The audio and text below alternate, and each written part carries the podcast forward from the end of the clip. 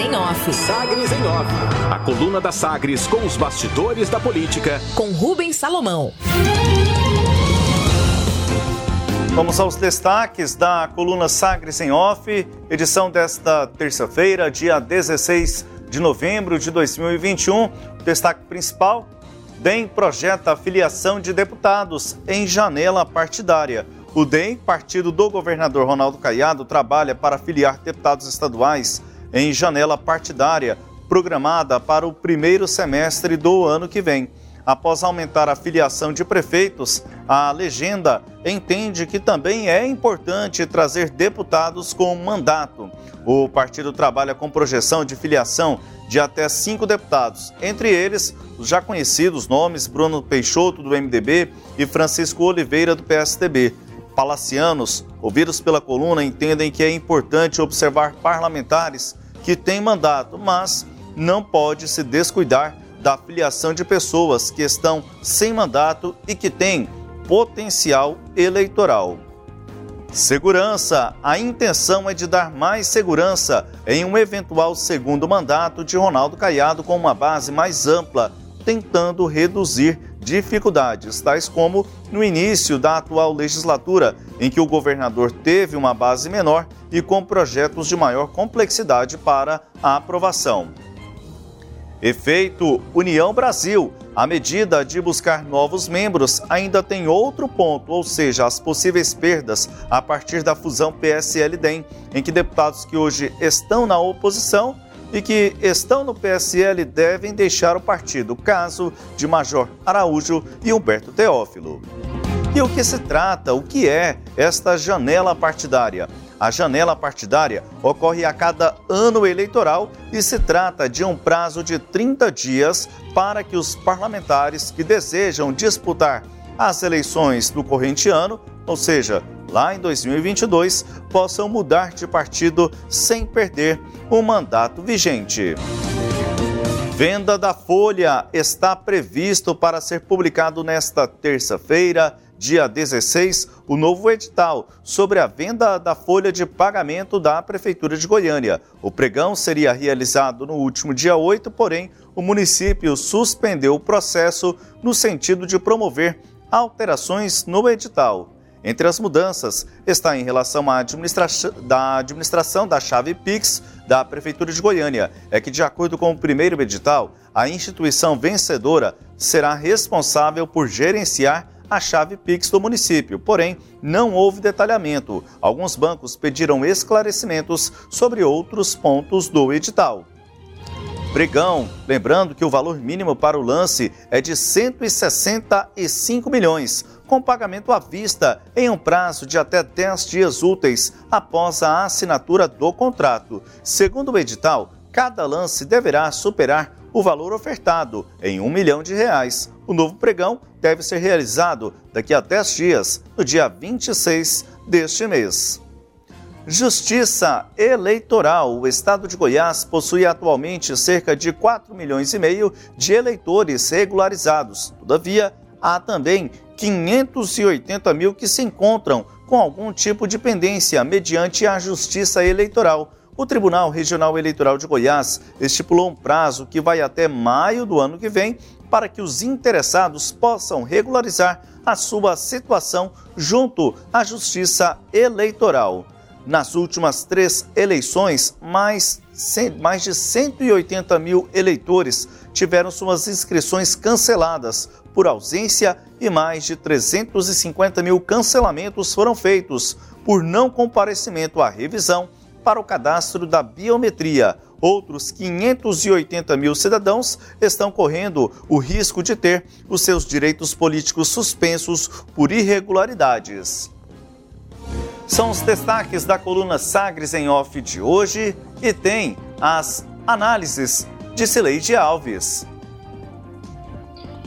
Samuel, é, essa mudança aí, né, da, do DEM, que agora vai se tornar é, União Brasil a partir da decisão de homologação do Tribunal Superior Eleitoral, a partir da fusão com o PSL, muda o quadro político e é disso que o, o, as, as lideranças do DEM estão se ocupando agora. Como você informou, três deputados estaduais vão deixar a sigla, dois né, já estão com as portas é, abertas, né, que são o Bruno Peixoto e o Francisco Oliveira, e o partido agora eu acho que ele vai, é, assim que tiver a autorização do Superior, Tribu Superior Tribunal, isso deve acontecer até o final do ano, é que essas conversações devem de fato se concretizarem. É, de qualquer forma, é esperado mesmo que isso aconteça, que o partido perca, mas também que o partido ganhe.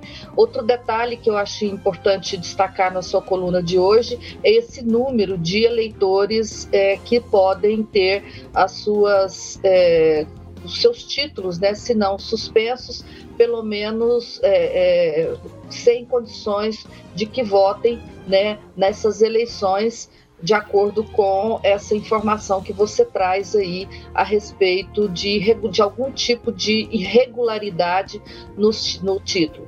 São 580 mil eleitores, né? Isso aí ajuda a definir uma eleição. A gente tem notado que nas últimas eleições, a, a, a, os, os, os eleitores que não votam, que se abstêm de votar, chegam a um terço do eleitorado. Então, me parece que esses 580 mil eleitores aí com algum tipo de irregularidade no título, que, portanto, sem condições de votar, representam aí parte né, desse eleitorado e talvez ajude a explicar esse aumento no número de eleitores que não votam. O voto é obrigatório no Brasil, é, mas parece que o eleitor está tá o tornando na prática facultativo, já que as penalidades para quem não vota são pequenas e muitas vezes compensa para o eleitor deixar de votar. É, isso, ah, comparado com eleições anteriores, é um alto índice, porque em eleições anteriores a média de abstenção era de 20% e agora a gente está vendo aí essa média de 30%, Samuel. É isso aí, Sileide. Dois pontos aqui para nossa análise. O, o, último que você tocou, achei importante, porque a gente vê, Sileide, que o voto tem se tornado praticamente facultativo, como você bem disse. As multas são baixas, é, turno aí de três, de cinco reais. Então as pessoas preferem pagar este valor, que é baixo, do, e, e se abster ali da votação, não participar do processo de votação. No ano passado, é, por questões aí da pandemia também, houve uma facilidade na justificativa do voto, mas ainda assim muita gente sequer fez isso e deixou a situação do título de uma forma irregular.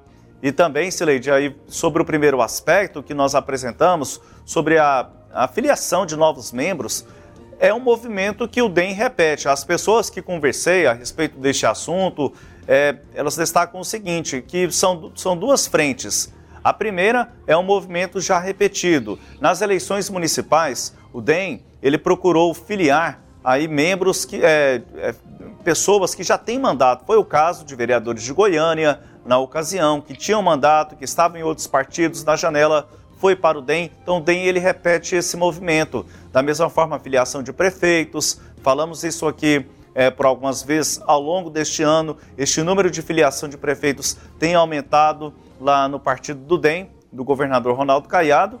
Então, e um segundo ponto é não descuidar é, de pessoas que estão sem mandato, mas ao mesmo tempo que têm algum potencial eleitoral, levando em consideração que há uma possibilidade de renovação no poder legislativo. E a preocupação é, é finalizando a análise, a preocupação é que o, o governador Ronaldo Caiado, em um eventual segundo mandato, tenha uma segurança maior do que e enfrente menos dificuldades do que aquelas que ele enfrentou no início da atual legislatura. Sileide.